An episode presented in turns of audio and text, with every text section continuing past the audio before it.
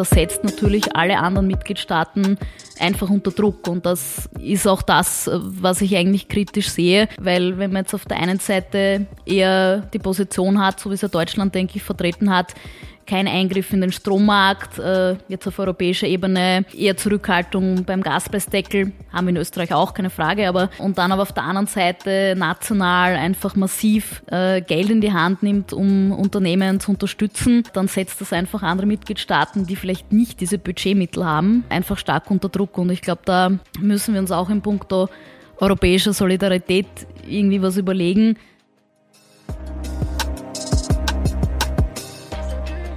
Hallo und herzlich willkommen bei Peter Joel, dem Podcast der österreichischen Energieagentur.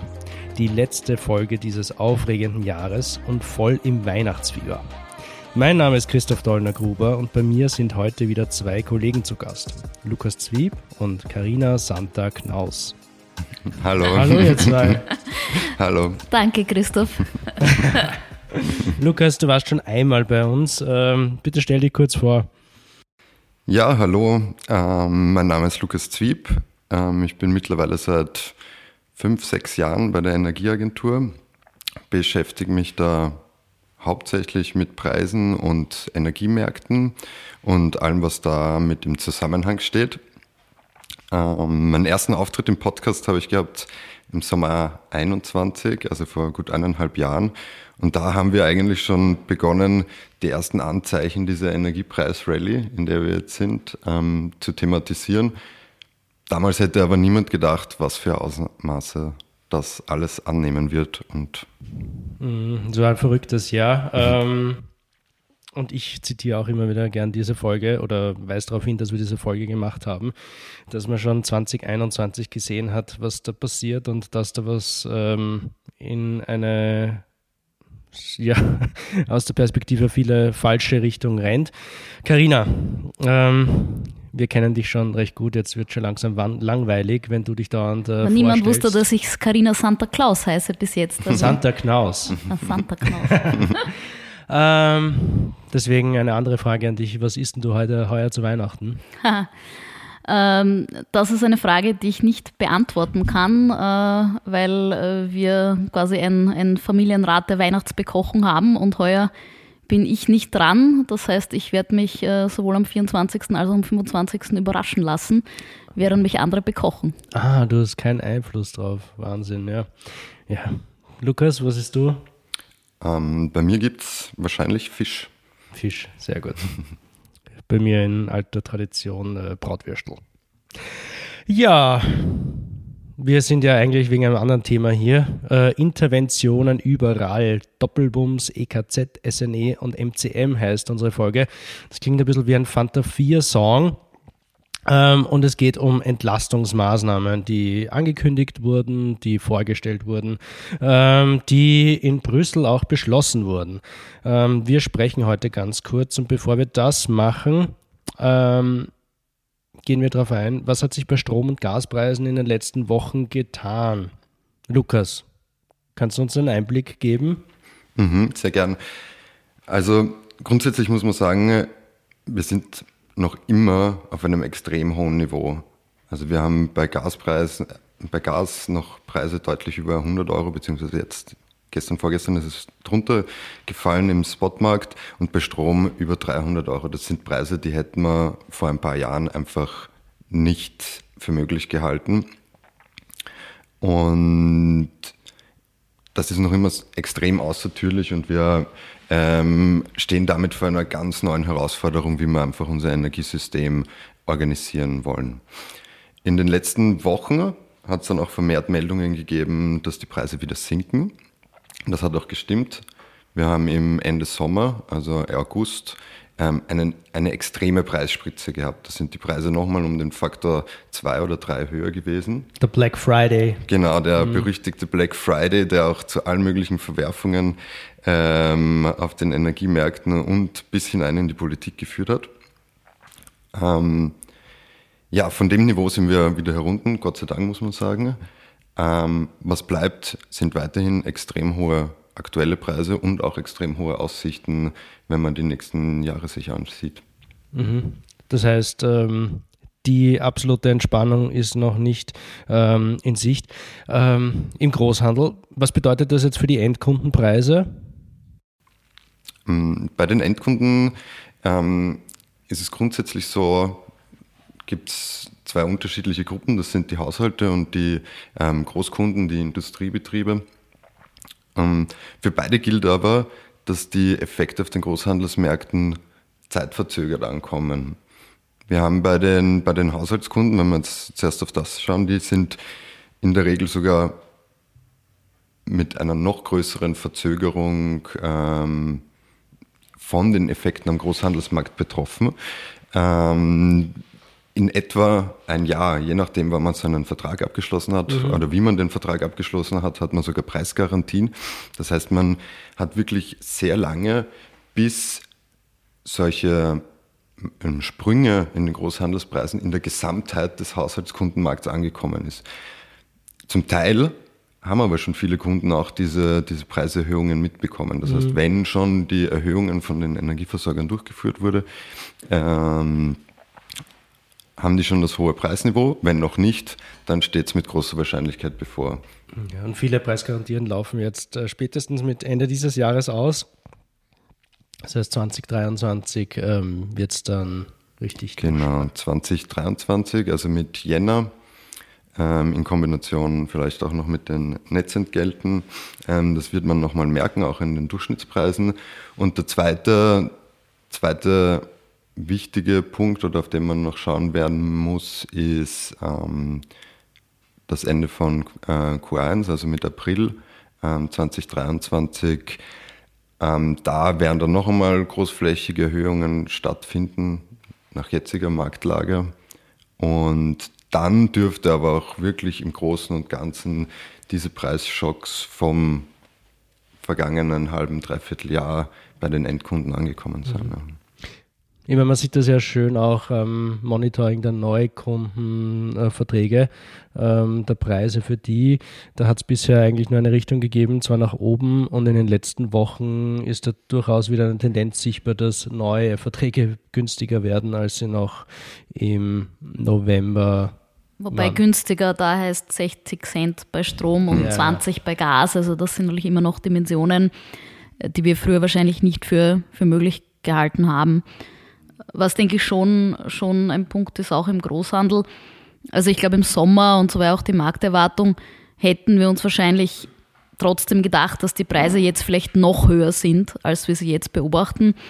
Ähm, das ist dann eigentlich nicht eingetreten und ich glaube, das sind eigentlich zwei Dinge, die, die da eine Rolle spielen. Das eine sind einfach die vollen Gasspeicher, mhm. Äh, die zu einer gewissen Berührung geführt haben.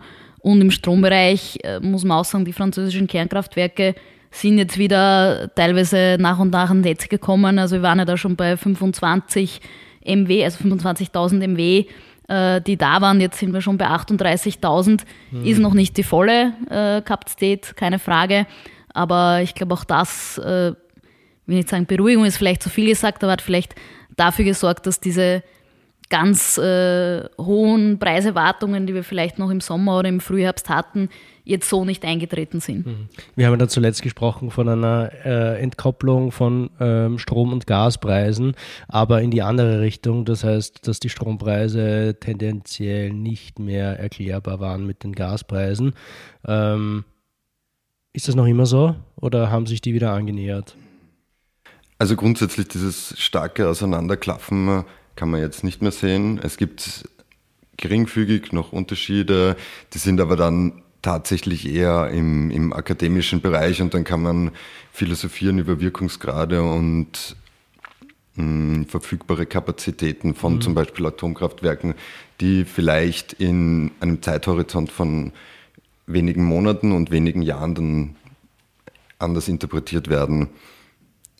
Aber der Effekt ist definitiv nicht mehr so stark wie im August ähm, des Jahres. Mhm. Ich meine, das bewegt sich ja alles äh, unglaublich äh, schnell. Ähm, ich glaube, äh, es gibt täglich Neues zu berichten. Ähm, was schon ein bisschen länger gibt, ähm, ist äh, der Stromkostenzuschuss, beziehungsweise wir wissen schon länger, dass es ihn geben wird. Ähm, ab 1. Dezember ist er tatsächlich auch in Kraft, ähm, dient dazu, das, was du angesprochen hast, Karina, also die durchaus noch hohen äh, Strompreise im Haushaltsbereich äh, abzudämpfen. Kannst du ganz kurz erklären, wie das funktioniert? Genau. Also der, der Stromkostenzuschuss ist an sich äh, mal für ein Grundkontingent. Das wurde festgelegt äh, mit 2900 Kilowattstunden. Haushalte mit mehr als drei Personen können auch noch ein Zusatzkontingent beantragen. Das lasse ich jetzt mal außen vor. Aber grundsätzlich, das ist sozusagen das Grundkontingent, äh, für den dann letztendlich der, der Staat, der Bund äh, äh, zuschießt, Geld zuschießt, damit dann bei den Haushalten ein geringerer Strompreis ankommt. Und äh, in Österreich ist es so, äh, dass da einfach die, die Energieanteile, also die Preisbestandteile im Energieteil der Rechnung, also sei es jetzt Arbeitspreis, Grundpreis, Rabatte, irgendwo aufsummiert werden. Achtung, aber ohne Umsatzsteuer. Das ist vielleicht der Fallstrick, äh, den, den manche mhm. da haben. Äh, die wird auf Basis des höheren Preises berücksichtigt. Äh, dann kriegt man aus dieser Summe und dem Verbrauch einen Cent pro kWh ähm, äh, Preis sozusagen. Ähm, und dieser wird dann äh, äh, bezuschusst, so dass man am Ende äh, eigentlich 10 Cent äh, pro kWh äh, bezahlt. Also das ist sozusagen der Referenz-Energiepreis, ähm, auf den sich das bezieht. Für die ersten 2900 Für die ersten 2900 ja. Kilowattstunden und für alle Zählpunkte, das ist auch wichtig, die eben bestimmte Lastprofile haben, also vor allem voran natürlich das H0, ähm, das Haushaltslastprofil. Äh, eine Besonderheit in Österreich ist auch, dass es äh, da auch eine Obergrenze gibt, also quasi ab, äh, wenn dieser gewichtete Energiepreis dann über 40 Cent pro Kilowattstunde ist, ähm, dann wird nicht mehr bezuschusst, damit das letztendlich auch nicht irgendwo ins Uferlose ausarten kann und auch mhm. nicht mehr budgetierbar ist, wenn es da keine Grenze gibt. Mhm. Das heißt, wenn jemand, sag ich mal, bei diesem gesammelten Energiepreis dann auf 45 äh, Cent kommt, dann dann bekommt man quasi nur mehr 30 Cent, also ja. ist er nicht bei 10 Cent, äh, sondern, bei, bei 15 Cent. Cent. Mhm. Ähm, Netto. Ja. ja. Ich meine, die Parameter können, äh, glaube ich, auch per Verordnung theoretisch angepasst werden, ja. aber grundsätzlich ist es jetzt mal so festgelegt. Und ein zweiter Baustein gibt es noch, den möchte ich nicht unterschlagen, das ist der Netzkostenzuschuss äh, für einkommensschwache Haushalte. Und äh, hier werden äh, bis zu 200 Prozent oder 57 Prozent der Netzkosten äh, für diese Haushalte auch bezuschusst. Mhm. Super, ja, zu den Netzkosten kommen wir ein bisschen später noch. Ähm, reden wir mal über Deutschland. Ähm, Deutschland hat jetzt auch ähm, eine Strompreisbremse angekündigt. Äh, nicht nur das, äh, gelten soll das Ganze. Es nennt sich der Doppelwumms ein sehr, sehr deutsches Wort, auch äh, für Gas und Wärme. Ähm, er funktioniert aber ähnlich wie der Stromkostenzuschuss in Österreich, ist also kein Preisdeckel, ähm, wahrscheinlich das Unwort des Jahres, und, ähm, sondern eine Subvention, ein Zuschuss. Ähm, Gibt es auch Unterschiede da zwischen Österreich und Deutschland? Uh. Magst du uns kurz erklären, wie das dort funktioniert? Genau, also ähm, gut, Unterschied 1 ist bei uns heißt SKZG und dort heißt Strom PBG, also finde ich unseren Titel eigentlich schon besser äh, vom Gesetz, äh, der Kurztitel, aber äh, nein, im Ernst, also es gibt schon ja, ich sag mal, wesentliche Unterschiede. Also das eine ist eben äh, jetzt die, äh, die Energieträger, die betroffen sind. Also in Österreich ähm, ist jetzt einmal der, äh, der Stromkostenzuschuss äh, eigentlich nur für Strom. Äh, in Deutschland gibt es auch eben äh, Gas und Wärme, die diese Förderung oder diesen Zuschuss eigentlich haben. Mhm. Ähm, und dann gibt es auch dann noch den Unterschied der Gruppen, die betroffen sind. Also die in Österreich der Stromkostenzuschuss eben ist äh, für, für Haushalte, äh, nicht Unternehmen, da haben wir andere Instrumente. Und in Deutschland eben ist es sowohl für Haushalte, kleine, mittlere Unternehmen äh, wie auch Industrie. Also da gibt es dieses, dieses eine Instrument quasi für alle. Mhm. Äh, in Österreich wird da unterschieden äh, letztendlich zwischen den Haushalten und den Unternehmen, die bei uns dann im Energiekostenzuschuss sind. Mhm. Wärme heißt dann Fernwärme. oder? Ähm, ich hätte so verstanden, dass es tatsächlich ähm, auch äh, Nahwärme ähm, ist, also leitungsgebundene äh, Wärme. Ähm, muss aber sagen, die Gesetze, ähm, ich habe sie gelesen, es sind aber äh, dann doch äh, viele hundert Seiten mit allen Erläuterungen. Äh, ich sag mal, da waren wir zumindest was das Gesetz betrifft wahrscheinlich effizienter, weil unser SKZG äh, hat eigentlich nur ein paar Seiten.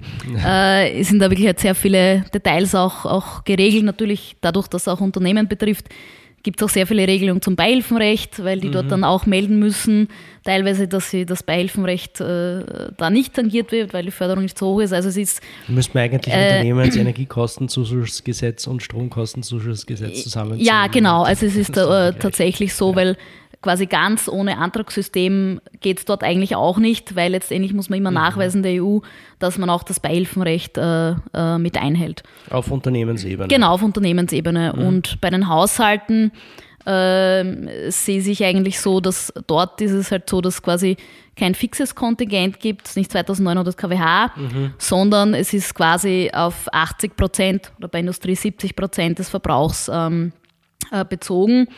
Und da muss ich sagen, da sehe ich eigentlich auch schon ein bisschen das Problem, äh, weil man bei den 80 Prozent, also entweder kann man heranziehen, die Prognose des äh, Energieversorgungsunternehmens mhm. ähm, oder man zieht heran äh, die tatsächlich gemessenen Werte aus dem Jahr 2021.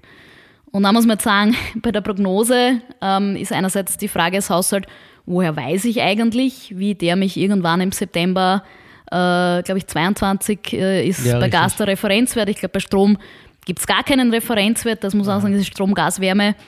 Äh, sind zwei Gesetze, äh, die unterschiedlich sind, obwohl es das eigentlich das gleiche ist. Ähm, also woher weiß ich, wie ich prognostiziert wurde.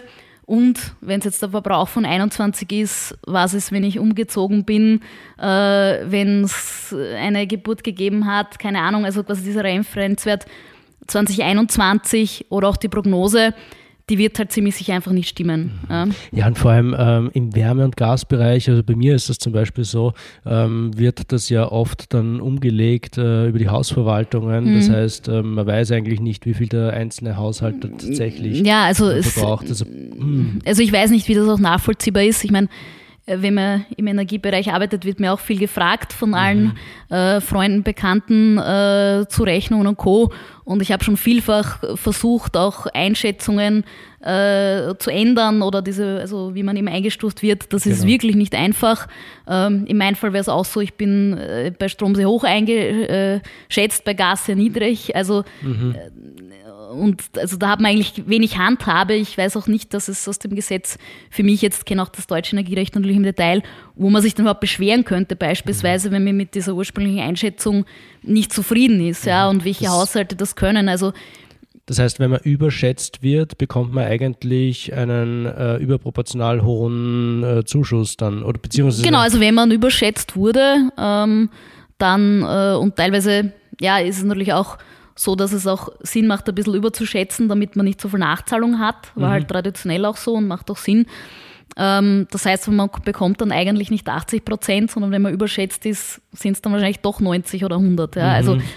Und das verändert äh, sich ja auch. Also mit der Geburt ähm, unserer Kinder hat sich auch der, äh, genau, der Energieverbrauch äh, durchaus geändert. Ja. Ja. Beziehungsweise ich bin erst umgezogen, also mein 21er Wert ist ja. einfach.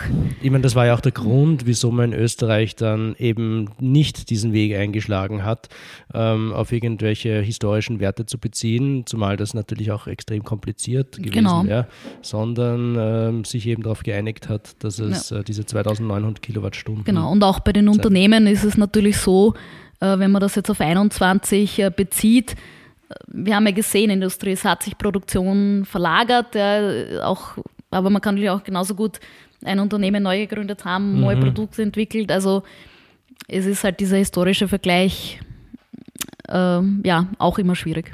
Mhm. Also ähm, da kann man ruhig ein bisschen eine Skepsis raushören, ob das dann tatsächlich alles so leicht abwickelbar und umsetzbar ist in Deutschland. Oder? Genau, ja, es ist jetzt vorgesehen, mit März äh, das umzusetzen, mhm. auch rückwirkend für Jänner, Februar. Ähm, aber wie gesagt, äh, wie, wo man dann sich auch hinwenden kann, wenn man vielleicht mit der Prognose oder diesen Referenzdaten dann nicht, nicht zufrieden ist, ja, weil das dann halt den, den Effekt natürlich hat, wie viel man bekommt, Ähm, das sehe ich einfach schwierig tatsächlich. Ja.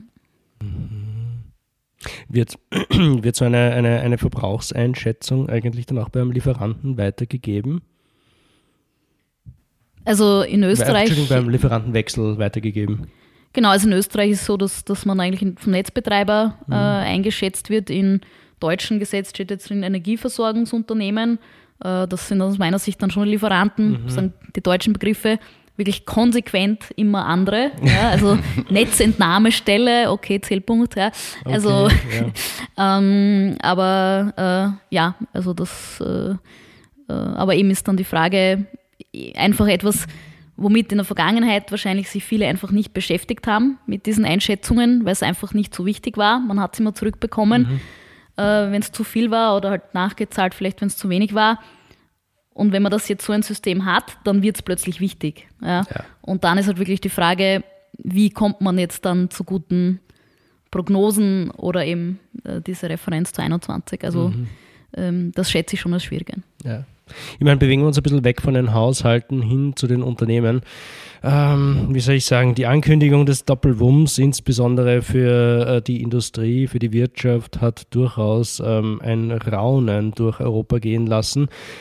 Da war oft dann die Rede von, das verzerrt den Wettbewerb und das verschafft den deutschen Unternehmen einen unfairen äh, Vorsprung ähm, in puncto ähm, Konkurrenzfähigkeit. Was bedeutet das ähm, aus, aus eurer Sicht, aus, aus deiner Sicht, Karina, für den Wettbewerb in Europa? Und muss Österreich da jetzt mitziehen? Ähm, ja, also das, ich glaube, dass also diese, Ein, diese Einschätzung teile ich, dass das jetzt natürlich für, für die anderen Mitgliedstaaten irgendwo eine schwierige Situation ist. Ähm, auch für Österreich im Speziellen. Deutschland ist unser wichtigster Handelspartner. Ähm, äh, das heißt, äh, wenn jetzt dort äh, so Hilfen in dieser Höhe ausgeschüttet werden. Also jetzt rein für Strom, Gas, Wärme sind es über 100 Milliarden. Äh, nur für die zwei Instrumente in Summe sind es 200. Die Wirtschaft, also Haushalte ausgeklammert. Ähm, mein Verständnis ist, dass das alles ist, okay. aber dann mhm. gibt es noch Zusatzmaßnahmen. Ja. Äh, in Summe sollen es 200 Milliarden sein, aber das setzt natürlich alle anderen Mitgliedstaaten einfach unter Druck. Und das mhm. ist auch das, äh, was ich eigentlich kritisch sehe, weil wenn man jetzt auf der einen Seite eher die Position hat, so wie es ja Deutschland, denke ich, vertreten hat, kein Eingriff in den Strommarkt, äh, jetzt auf europäischer Ebene eher mhm. Zurückhaltung beim Gaspreisdeckel, haben wir in Österreich auch, keine Frage, aber mhm.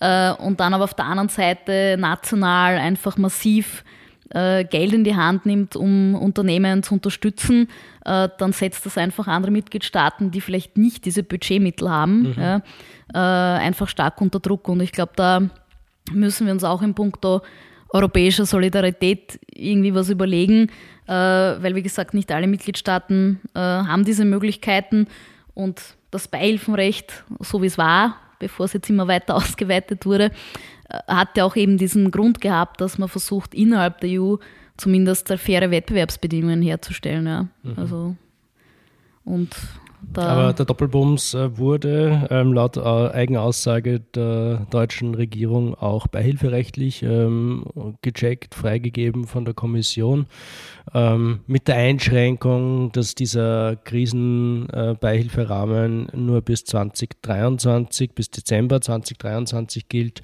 Angekündigt ist ähm, der Doppelbums allerdings für, ich glaube, mhm. April 2024. Genau, ja, 24. Das heißt, äh, da muss dann eigentlich auch nochmal der EU-Beihilferahmen ausgeweitet genau. werden. Ja, der wurde ja schon ausgeweitet, nicht? Also wir haben jetzt in Österreich ja. der, der EKZ, also der Energiekostenzuschuss, äh, äh, also wir hatten ja de facto die Stromkosten, den Stromkostenzuschuss für die Haushalte, den Energiekostenzuschuss genau, für die Unternehmen eigentlich schon vor Deutschland. Ja. ja.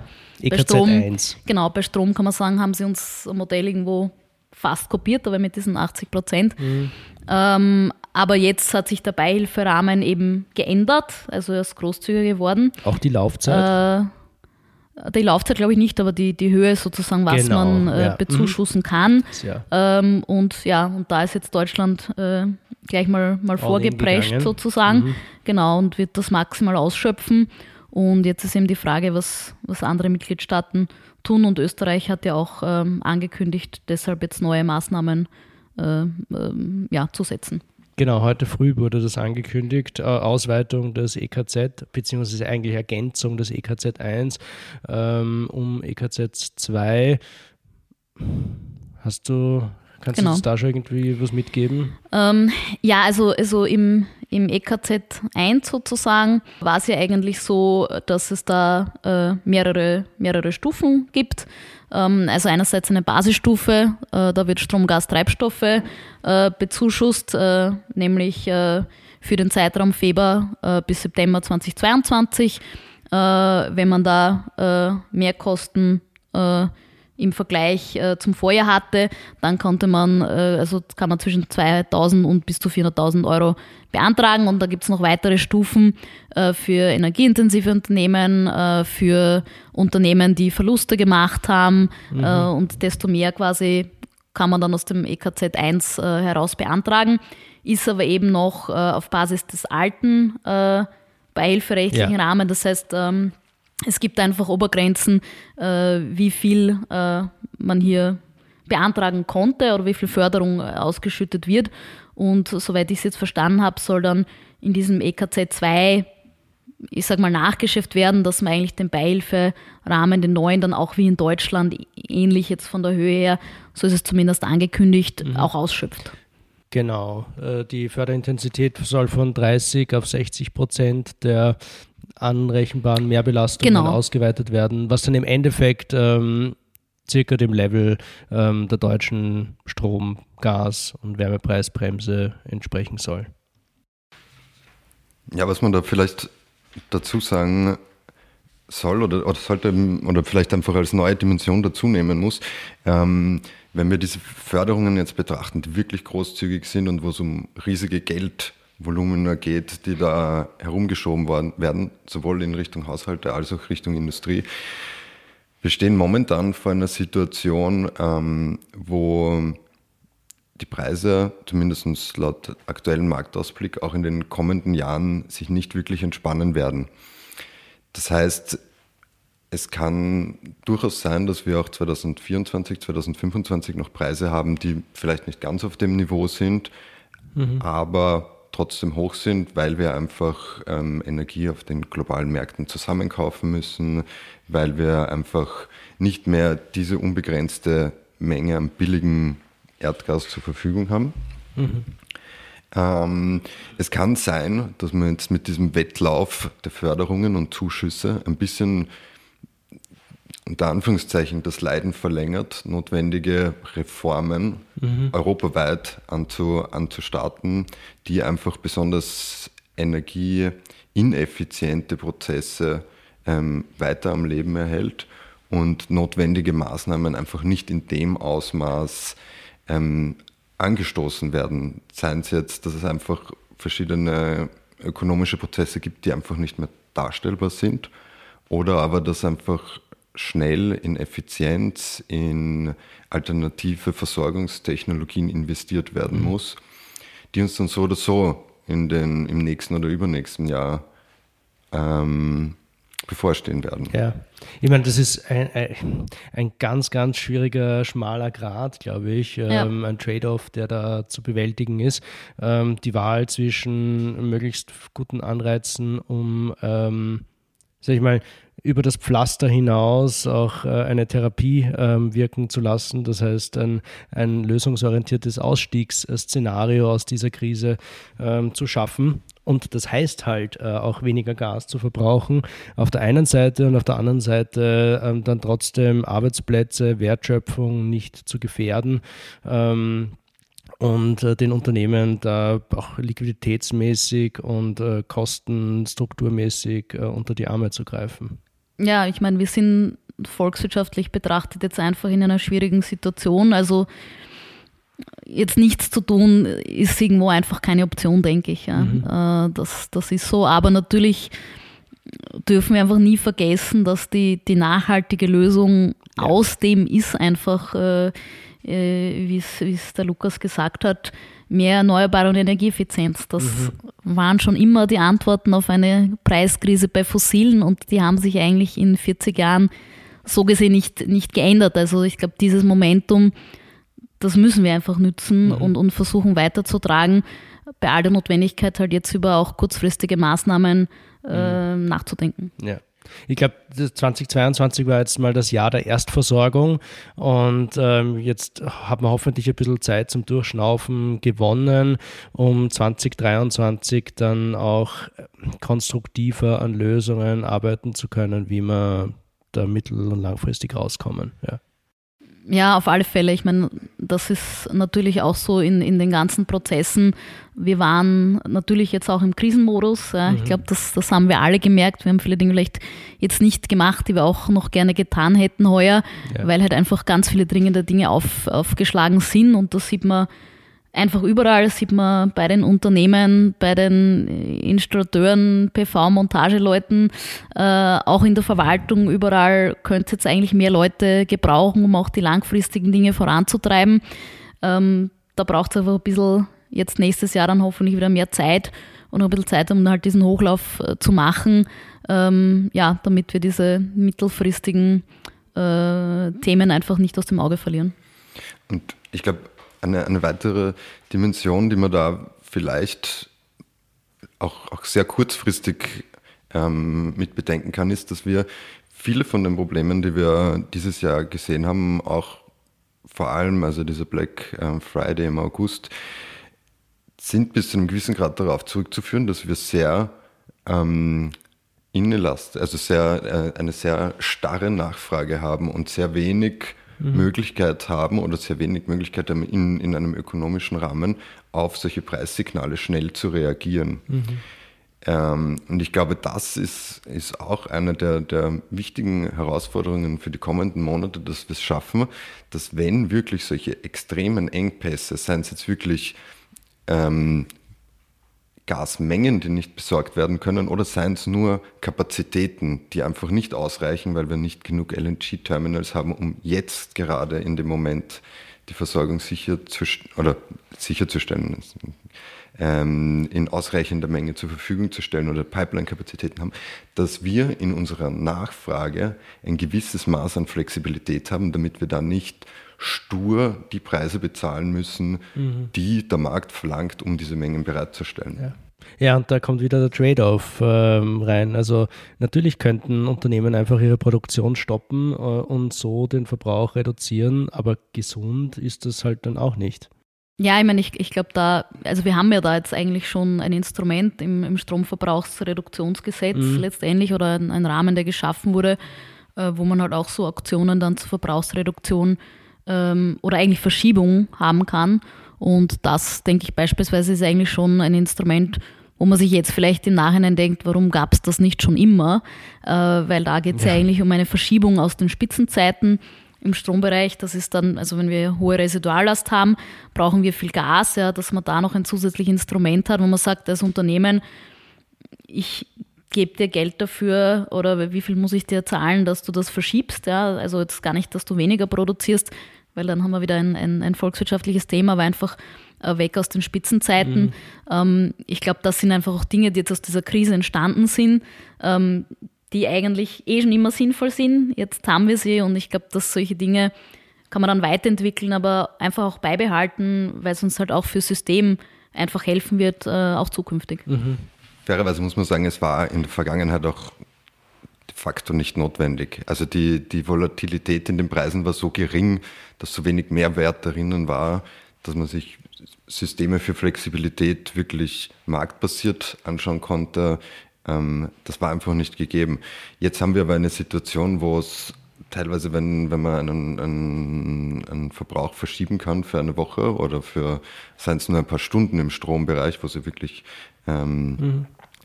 äh, sehr enge Zeitschranken sind, kann man viel, wirklich viel Geld verdienen oder viel Geld sparen. Und diese Mechanismen müssen halt an die, den, die müssen den Verbrauchern zur Verfügung stehen, dass sie daraus Profite machen können. Und nicht mhm. einen, einen Fix, der Strom kostet immer das gleiche, egal wann ich es ja. konsumiere. Ich meine, oft fehlt natürlich da auch das Wissen, ähm, sag ich mal, wenn wir jetzt bei den Haushalten, die Unternehmen sind da sicher ein bisschen professioneller, haben eher das Auge drauf. Ähm, mit diesen äh, Lastverschiebungen, äh, die Haushalte, äh, da gibt es halt wahrscheinlich wenig Awareness, äh, Bewusstsein darüber, dass es einen Unterschied macht, wann man Strom verbraucht.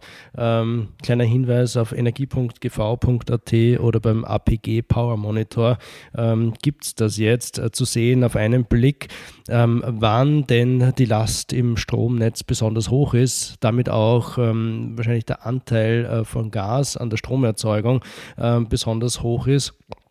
Und äh, dieses Widget auf energie.gv.at empfiehlt dann Zeitfenster, ähm, zu denen man Strom nicht verbrauchen soll, ähm, wenn möglich in andere Zeitfenster verschieben ähm, soll. Also als Daumenregel, glaube ich, kann man sagen, alles am Wochenende ist äh, besser. Ähm, und das Wäschewaschen, das habe ich mir vorgenommen, passiert jetzt nur mehr am Wochenende bei uns. Habe ich mir auch vorgenommen und gestern schon nicht eingehalten, aber Ja. grundsätzlich genau ist, dass die, die Faustregel ist lieber am Wochenende ähm, und nicht zwischen 17 und 19 Uhr, äh, wenn irgendwie alle nach Hause kommen, gleich alles einschalten. Mhm. Das sind so die Spitzenzeiten. Äh, Das bei den Haushalten, ja, aber natürlich, wenn wir jetzt anfangen, auch mal das bei den Unternehmen schon zu machen, ähm, dann ist das auch schon ein großer Hebel. Ja. Und da ist es sicher leichter in puncto Anreize schaffen, eben Auktionen, Tarifgestaltung, ähm, als jetzt wahrscheinlich bei den Haushalten. Da muss der eine oder andere wahrscheinlich auch über seinen Schatten springen. Ähm, mich hat dieses Beispiel von Japan äh, fasziniert. Es hat mal eine Zeit gegeben, ähm, wo es in Japan das Stromsystem unter extremen Stress gestanden ist. Das war nach äh, Fukushima. Ähm, viele Atomkraftwerke waren damals abgeschalten. Ähm, und äh, die japanische Regierung hat ein ziemlich umfangreiches Programm aufgesetzt. Und ein Teil dieses Programms war es, dass Unternehmen ihre Schichten äh, anders eingeteilt haben und zum Teil auch ähm, stärkere Produktion ins Wochenende verlegt haben, aus genau diesem Grund. Ähm, nämlich um ähm, das Stromnetz äh, weniger zu belasten. Ja, ähm, Lukas, ich springe jetzt zum äh, anderen Thema. Du hast zuerst von extremen Volatilitäten, äh, dem Black Friday und Ausreißern im Großhandel ähm, für Gas und Strom gesprochen. Ähm, es wurde jetzt relativ lang gezerrt und gerungen auf europäischer Ebene, aber ähm, vor kurzem ähm, gab es eine Einigung äh, zu einer Intervention in einem Teilbereich ähm, des EU-Gas-Großhandels mit Gas. Ähm, das ist der sogenannte Marktkorrekturmechanismus oder MCM. Ähm, mag jemand von euch kurz erklären, was es ist oder soll ich das machen? Ich glaube, ich erkläre egal. mal die Basics und, Ja. äh, und du dann die Details. Ähm, es gibt ähm, einen Handelsplatz in Europa, das ist der Dutch äh, TTF, ähm, eigentlich der meistfrequentierteste Handelsplatz äh, für ähm, Gas in den Niederlanden. Und ähm, dieser Dutch TTF gilt auch als Benchmark äh, für die Gaspreise im Großhandel in Europa, kann man sagen. Ähm, jetzt ist mit dem MCM ein Mechanismus eingerichtet worden, beziehungsweise die Ankündigung, ähm, dass dieser Mechanismus ab 15. Februar eingerichtet wird, ähm, der folgendermaßen äh, funktioniert.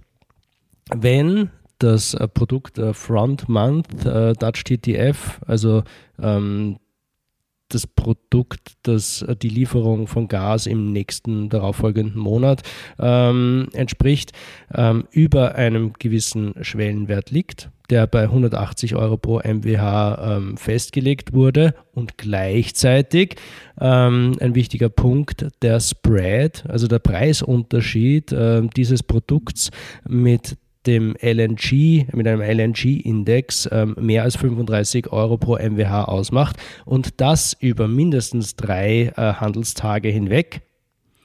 Und man könnte jetzt sagen, und gleichzeitig ähm, die Venus ähm, in Korrelation mit dem äh, Mond steht. Na, so schlimm ist es nicht. Das wäre noch bei den 275 Euro gewesen. 180 ist ja schon Äh, ja. ein Wert, den wir erreicht haben, Ja. sagen wir mal so letztes Jahr. dann Also- wird dieser Mechanismus in Kraft gesetzt. Ähm, was eigentlich aber dann nicht heißt, äh, dass der Preis nur mehr bei 180 Euro pro MWH liegt, sondern ähm, eben ein gleitender Aufschlag auf LNG äh, zur Anwendung kommt, diese plus 35 ähm, Euro. So, Das ist jetzt einmal die Basisvariante. Es gibt dann noch einen, eine Reihe von When-Ifs, ähm, die den Zweck haben, äh, die diesen sogenannten Pre gleitenden Preisdeckel ähm, nicht ähm, mit der Versorgungssicherheit in die Quere kommen zu lassen. Das heißt, ähm, wenn es zum Beispiel in einem Staat der Europäischen Union einen ähm, Unionsalarm gibt, also einen, einen, einen Emergency Call gibt, ähm, wenn die Versorgungssicherheit mit Gas gefährdet ist, dann wird das außer Kraft gesetzt. Ähm, was gibt es noch? Wenn der Gasverbrauch besonders stark ansteigt, in einem Monat um mehr als 15 Prozent im Vergleich zum Vorjahr war das, glaube ich, ähm, oder in zwei darauffolgenden Monaten mehr als 10 Prozent ähm, zum Referenzwert, dann wird äh, auch außer Kraft gesetzt, wenn die Handelsvolumina am Dutch TTF signifikant abnehmen, ähm, passiert genau. das ebenfalls. Das heißt, da gibt es eine Reihe von Safeguards. Es ähm, gibt jetzt viele, viele Exit-Strategien, ja. sag ich mal, wie man eigentlich mehr oder weniger jederzeit aus diesem Mechanismus wieder rauskommen kann. Ja. Ähm, der Hintergrund ist einfach einerseits, es gibt ja neben dem, dem Handel äh, über Börsen und Co., die Handelsplätze ja auch den OTC-Handel. Also ich kann mir jederzeit bilaterale Verträge abschließen. Ähm, das heißt, äh, es würde jetzt wenig Sinn machen, ich habe quasi diese Limits bei den, bei den Orders und sagt, du darfst halt keine Order einstellen, mhm. äh, die 35 Euro über diesem LNG-Benchmark liegt und dann handeln alle bilateral, weil der tatsächliche Wert einfach ein anderer ist. Also das ja. Ja quasi das klassische irgendwo dann Schwarzmarktphänomen, das in Krisenzeiten irgendwo immer eintritt, wenn es regulierte Preise gibt im offiziellen Shop, äh, dann mhm. kaufen sich immer, also das ist irgendwo auch die, die klassische Kriegswirtschaft eigentlich. Ja. Ist, sondern einfach in dem Fall, nein, nein, also ich will jetzt nicht sagen, dass der OTC der Schwarzmarkt ist, ähm, cut, cut, aber äh, also es verschiebt sich dann einfach, ja, wenn mhm. man quasi ja. Preise halt künstlich beschränkt auf einem Handelsplatz und Angebot und Nachfrage andere sind, dann verlagert sich's. Und hier wird sich's wahrscheinlich auf den OTC-Markt äh, äh, verlagern. Äh, und deshalb gibt es einfach Situationen, äh, wo dieser Mechanismus dann wahrscheinlich keinen Sinn mehr macht und deshalb kann er auch äh, ausgesetzt werden. Ich meine, aktuell sind wir in einer Situation, wo der Frontmonat bei 100 Euro pro MWH steht, also weit weg von dieser ähm, Grenze. Aber ich meine, wenn das dann ein Automatismus ist, dass man sowieso auf andere Handelsplätze aus, aus, ähm, auf, ausweicht, macht das also, beziehungsweise Sinn? halt auch der Spotmarkt. Ne? Ja. Also es ist ja äh, der Spotmarkt ist ja nicht umfasst, also mhm. quasi ich handle heute für morgen. Ähm, das heißt, da würden sich ja ohnehin dann die Preise einstellen, die sich einstellen. Mhm. Ähm, äh, der Frontmonat ist halt eine wichtige Notierung, weil er in vielen langfristigen Verträgen hinterlegt ist. Mhm. Ähm, und ich glaube, der, der Sinn, also vor allem auch mit die, die, die Gazprom-Verträge, äh, sind oft an diesen Frontmonat gekoppelt. Genau. Ja. Ähm, und ich sehe es eher so als eine quasi Handels- Beschränkung, dass wenn bei diesen Notierungen halt dieses Limit erreicht wird, dann kann man de facto halt da keine höheren Orders mehr einstellen, was dann bedeutet, dass dort die Preisnotierungen niedriger wären, was dann theoretisch einen Effekt auf das hat, was man in den Langfristverträgen bezahlt. Ja, mhm. Also so quasi, es gibt äh, da diese Beschränkung und das hat dann die Auswirkung auf die Lang Langfristverträge grundsätzlich wenn man diese Spitzen rausnimmt. Ja. Aber, aber kann glaub, man so einfach und so schnell auf andere Handelsplätze ausweichen? Ja gut, welche Handelsplätze umfasst werden grundsätzlich außer dem TTF, das ist ja noch nicht klar. Mhm. Also ich glaube, das ist auch das Schwierige für Österreich, ähm, dass ob jetzt äh, der VTP, also unser Virtual Trading Point, ZEC. Äh, genau, VTP ZEC, also VTP ist eigentlich die äh, VTP ZEC, mhm. dabei ist, ähm, das wird eigentlich erst entschieden, ich glaube Ende Jänner. Also von dem her ähm, ist genau. auf Österreich. Ende Jänner so soll ähm, delegierter Rechtsakt. Acer also die Analyse, und, äh, ESME eine Analyse vorlegen, genau. wo ähm, ein Vorschlag gemacht wird, welche weiteren Handelsplätze man noch aufnehmen könnte. Ähm, das Ganze wird dann von der Kommission unter Beiziehung der Mitgliedstaaten bis Ende März entschieden. Und dann könnte es auch heißen, dass nicht nur Dutch TTF umfasst ist, sondern auch ein österreichischer Handelsplatz. Genau, also auch die, die Regeln, wie das dann bei den anderen, anderen äh, virtuellen Handelspunkten ist eigentlich äh, ist. Also das wird dann eben diesen delegierten Rechtsakten erst festgelegt. Mhm. Wie findet ihr MCM? Gut, mittel, schlecht? Also ich, man vielleicht noch ganz, ganz am Anfang, was man noch immer dazu sagen muss, ist, 180 Euro ist noch immer ein wahnsinniger Preis. Also das ist, wenn andere Nationen oder andere Märkte über Price Caps reden, reden die in ganz anderen Größenordnungen. Mhm. Wenn man zum Beispiel nach Australien schaut, die haben da irgendwo den Price Cap, den sie jetzt auf Export ähm, gesetzt haben, irgendwo bei oh, auf jeden Fall ähm, deutlich unter 100 Euro pro Megawatt. Ähm, die haben auch die Diskussion über, äh, gibt es dann Marktversagen und gibt es Versorgungsengpässe und mhm. ähm, Versorgungssicherheit. Aber wir sind bei 180 Euro noch immer bei einem Preis, wo jeder, der Erdgas produzieren kann, äh, will, das mhm. auch gewinnbringend macht, zumindest mit den aktuellen ähm, Technologien, die jetzt weitläufig bis zum Jahr 2021, 2022 im Einsatz waren, mhm. macht. Also es wird aus vollen Rohren Erdgas produziert, mehr oder weniger. Also da kriegt man nicht mehr. Und das Zweite, was vielleicht ist, ist, dass der CAP-Mechanismus eigentlich mit diesen ganzen ähm, Bedingungen, die noch dazu zu erfüllen sind, eigentlich kein Mechanismus äh, auf einen, ein, ein harter Price Cap ist, sondern der ja, ja ist eigentlich ein Price Cap auf den Spread zwischen Weltmarktpreisen und europäischen Preisen. Mhm. Also, das die, heißt, man hat eigentlich eine automatische Garantie, dass man äh, LNG lukrieren kann. Man kann LNG kaufen, weil man 35 Euro oder ja, mehr, mehr zahlt genau, also als der, der Weltmarkt. Der, der, Cap ist ja quasi nicht 180, sondern eigentlich immer 35 Euro dann genau. Mhm. über einen LNG-Notierungen. Ich glaube, das Einzige, was passieren kann, ist halt die Preisnotierungen für LNG.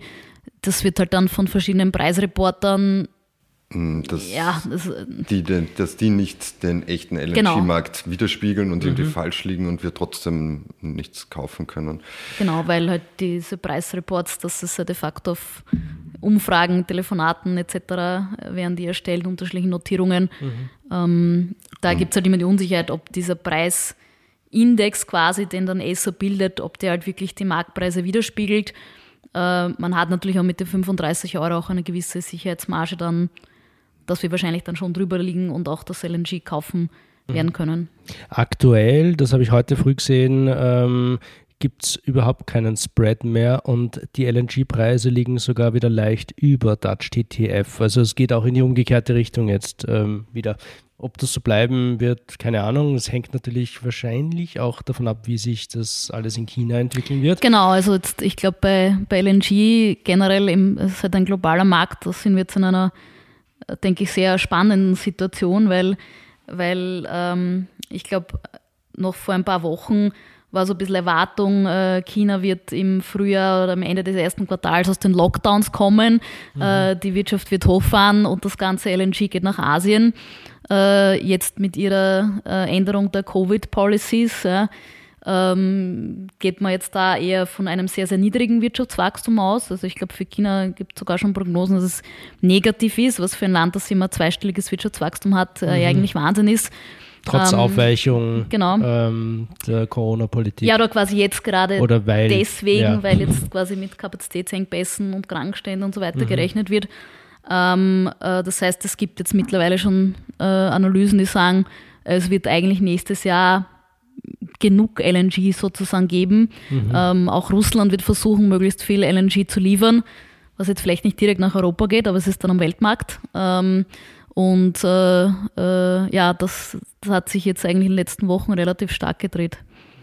Also was man auch sagen kann, also historisch ist es oft so, dass extreme Preise dazu führen, dass sie das einfach verstärkt aufmerksam auf, Aufmerksamkeit auf einem Markt ist und dass sich eigentlich, es ist selten so, dass der gleiche Grund dafür verantwortlich ist, dass zweimal einen Preis, so einen extremen Price Hike gibt. Es gibt vielleicht einen neuen Grund, es gibt einen anderen Grund, warum es mhm. wieder zu so extremen Preisen kommen wird. Aber der Markt sucht da schon sein natürliches Gleichgewicht. Und ich glaube, das ist auch ein bisschen so von der Methodik her, wie das, wie das aufgesetzt wurde mit, den, mit diesen ganzen Nebenbedingungen, sieht es eigentlich so aus, als würde der genau eine Sache verhindern. Dieser Price Cap verhindert, dass der europäische Markt ähm, wegläuft. Also dass mhm. da irgendeine Dynamik gibt, warum auch immer, sind es jetzt gerade irgendwelche Kapazitäten und auf einmal gibt es da ähm, ein, ein, einen Price Hike, der nicht wirklich fundamental den, erklärbar ist. Vielleicht schon fundamental, vielleicht mit innereuropäischen Problemen okay. wegen Leitungskapazitäten oder was mhm. auch immer, die aber jetzt nicht dem Weltmarkt widerspiegeln, mhm. aber trotzdem dann eben über die, diesen Mechanismus der Preisindexierung auch auf langfristige Verträge wirkt. Und das, glaube ich, mag man einfach verhindern, dass man ein Einzelevent hat, das dann so, so lange nachwirken kann. genau, also ich, ich glaube, das ist das, wie gesagt, mit den ganzen Ausnahmen darf man sich nicht zu viel erwarten von diesem Mechanismus, aber das ist vielleicht das, äh, was er theoretisch leisten kann, ist, dass quasi kurzfristige Events, äh, wenn dann Price Spikes gibt an wenigen Tagen oder zwei, drei Wochen von vielen hundert Euros vielleicht, äh, dass die nicht direkt gleich jetzt auf die Langfristverträge äh, wirken und dann eben sich über Monate auswirken, sondern dass man sagen kann, okay, es ist halt jetzt hier äh, begrenzt und mhm. ja, wirkt sich eben dann nicht auf, auf alle Folgeverträge ja. aus. Also keine Bremse, sondern Leitplanken. Ja. Wahrscheinlich, ja, genau. Okay. Die man aber im Notfall wieder abmontieren kann, falls. Ja. Weil man doch woanders hin will. man genau. woanders hinfahren muss. Okay. Ähm, glaubt ihr, ist das jetzt alles mal dieser MCM oder kommt da noch ein härterer Deckel? Also, was ich eigentlich noch immer vermisse, ähm, sind wirkliche Maßnahmen, fundamentale Maßnahmen, die wir uns überlegen, wie wir auf, ich habe es vorher schon angesprochen, auf der Nachfrageseite was tun. Mhm. Wie, wie wir überlegen können, sowohl im kurzfristigen Bereich, also gibt's, wie können wir das schaffen, dass wir kurzfristig einen Großverbraucher reduzieren können? Wie gibt es zum Beispiel eine Ausspeicherverpflichtung in manchen Situationen, wo man dann halt Speicherbetreiber verpflichtet, dass sie bei extremen Preisveränderungen halt sich ähm, bestimmt verhalten müssen oder nicht. Aber wie man garantieren will, auf jeden Fall, dass, der, dass die Verbraucher auf diese Signale gut und schnell reagieren können. Das ist nämlich eigentlich in der Situation, wo wir sind, wir haben kein Gas jetzt in dem Sinn, dass wir es besitzen und loswerden wollen, sondern wir brauchen alles. Und unsere einzige Möglichkeit, auf das dynamisch zu reagieren, und zwei Möglichkeiten, entweder wir zahlen mehr, das ist eine Situation, die wir nicht haben wollen, oder wir beginnen halt, dass wir diese Dynamiken mit, mit nachfrageseitig ähm, abfedern können.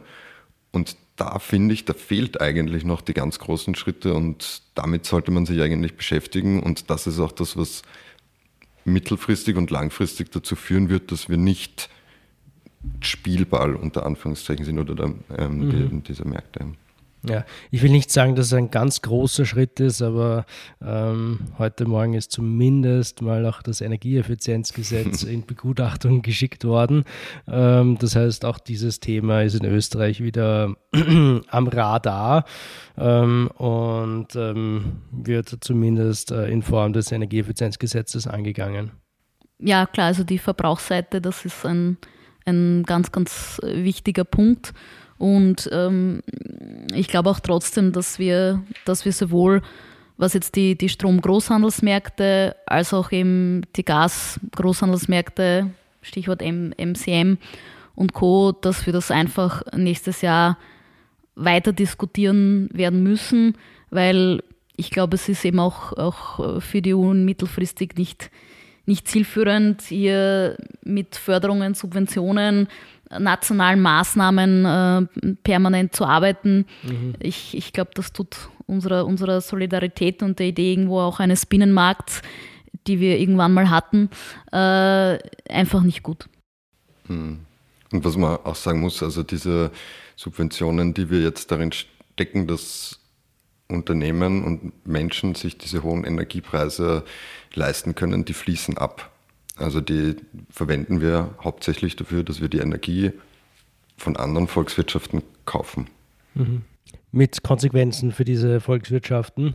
Ähm, natürlich das auch, weil wir die Knappheit äh, in diese Länder verlagern. Genau, ja, das ja. ist noch ein zusätzlicher Effekt, dass wir es uns halt einfach, sage ich mal so, wir sind in der angenehmen Situation, dass wir es uns leisten können, einfach alles aufzukaufen, während andere Länder irgendwann früher WO geben bei so einem Preiskampf. Mhm. Ja, ähm, gut. Ich habe angekündigt, Doppelbums, EKZ, SNE und MCM. Ähm, Nummer 1, 2 und 4 haben wir schon behandelt. Äh, jetzt fehlt eigentlich nur mehr SNE, äh, steht für Systemnutzungsentgelte. Ich schaue aber auf die Uhr und sehe da, dass wir uns schon wieder einer Stunde nähern. Vorgenommen hätte ich mir eine halbe für diese Folge ähm, aber wir schaffen es wieder nicht. Ähm, SNE steht ganz kurz für ja, Systemnutzungsentgelte. Auch da ähm, gibt es ähm, Neuigkeiten für das Jahr 2023. Eine Erhöhung der ähm, Netzentgelte Strom, insbesondere das Netzverlustentgelt äh, soll ansteigen, weil es eng gekoppelt ist an die äh, Marktpreise für Strom. Ähm, aber angekündigt ist in diesem Punkt auch eine Entlastungsmaßnahme, eine Abfederung ähm, dieser Anstiege. Ich glaube, ähm, im Endeffekt sollen die Netzverlustentgelte dann um 60 Prozent genau. reduziert werden mit diesen 200 x äh, Millionen. 260 Millionen. 260 Millionen Euro, ähm, die äh, da in die Hand genommen werden. Ich würde sagen, wir lassen es jetzt äh, damit äh, bei diesem Thema. Ähm, ich bedanke mich recht herzlich für diese ähm, offene äh, Diskussion ähm, rund um Doppelbums, Energiekostenzuschuss und Marktkorrekturmechanismus. Ähm, wir haben es gehört, 2022 war zum Teil ein richtig ähm, ja, chaotisches Krisenjahr. Ähm, ich hoffe, wir können uns jetzt ein bisschen die Zeit nehmen, über die Feiertage auch äh, zur Ruhe zu kommen, durchzuschnaufen und dann eben wirklich 2023 in ruhigere Fahrwasser zu kommen und äh, die Schiffe eher in Richtung äh, zukunftsfähigen Lösungen auszurichten. Ähm, wollt ihr noch was sagen? Ja, danke für, Ähm, ja, danke für die Einladung, auf jeden Fall. Ähm, hat mich gefreut, dass ich wieder mal da bin. Und ich hoffe, wenn ich das nächste Mal ins Mikrofon sprechen darf, dann reden wir über den Preisverfall und die möglichen Hintergründe, Ursachen und ähm, Auswirkungen. Hm. Ja, ich, ich kann mich den äh, Wünschen irgendwo nur anschließen. Ich glaube, äh, viele, die, die zuhören, sind ja auch im Energiebereich. Das heißt, wir hatten alle ein sehr, sehr intensives Jahr hinter uns. Äh, von dem her äh, hoffe ich, äh, dass wir jetzt ja auch in, in, in ruhigere Zeiten kommen, beziehungsweise die, die Feiertage gut nutzen können, um uns zu erholen, um dann im nächsten Jahr die vielen, vielen Fragestellungen anzugehen, die wir diskutiert haben, die, die noch offen sind. Wunderbar, das war's auch mit unserer Weihnachtsfolge, mit der letzten Folge des Jahres 2020, 2022. letzte Folge der vierten Staffel war das, glaube ich. Ich wünsche allen geruhsame Tage, einen schönen Rutsch und wir sehen uns drüben. Baba bei Petterjoule, dem Podcast der österreichischen Energieagentur.